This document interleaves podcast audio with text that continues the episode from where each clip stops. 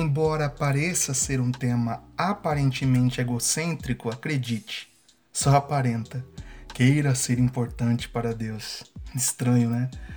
A responsabilidade em querer ser importante supera essa impressão. Até porque a ideia de ser importante contrapõe a ideia de se achar importante. Você pode se achar importante e não ser importante. Alguém disse uma vez: querer não é poder. Isso é uma verdade. O querer ser importante não depende apenas de você, mas sim do que o todo julga a sua atuação em um determinado espaço, assunto ou questão. Ou seja, não é eu que tenho que me achar importante. São as pessoas que têm que olhar a minha atuação e dizer: poxa, Fulano é importante. Você pode se achar importante se tornando assim um egocêntrico, convencido e arrogante, sem ter conteúdo algum.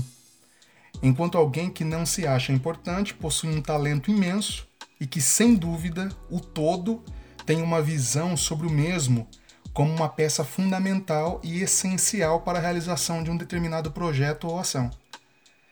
Olhando a origem da palavra importância, do latim importans, de importare, ser significante, originalmente trazer para, formado por in, quer dizer em, mais portar, que quer dizer levar, carregar, podemos meio que entender que ser importante é ser carregado e levado por alguém dentro de si mesmo. Olha que louco isso. É querer ser importado para dentro desse alguém.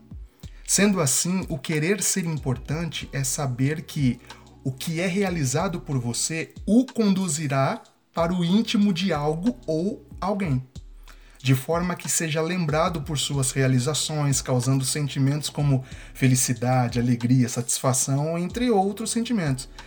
Não queira ser importante apenas dependendo do sentimento de quem já te acha importante por natureza. Essa que é a questão que a gente tem que comentar aqui ou porque te amou primeiro e traçou um projeto para a humanidade e, e que faz com que sua existência seja parte disso. Vamos lá.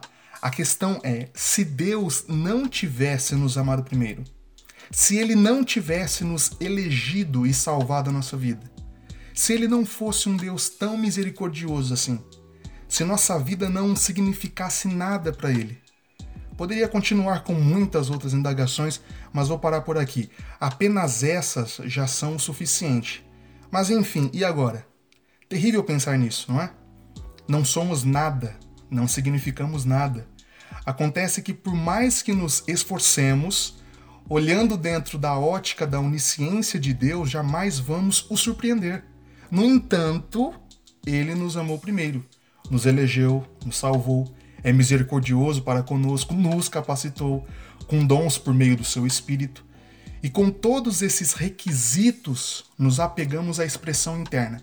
Sei que sou importante para Deus. Sim, de fato, dizer sou um ser humano criado por Deus e dizer que sou importante para Deus chega a soar pleonasmo a, a junção dessas duas afirmativas.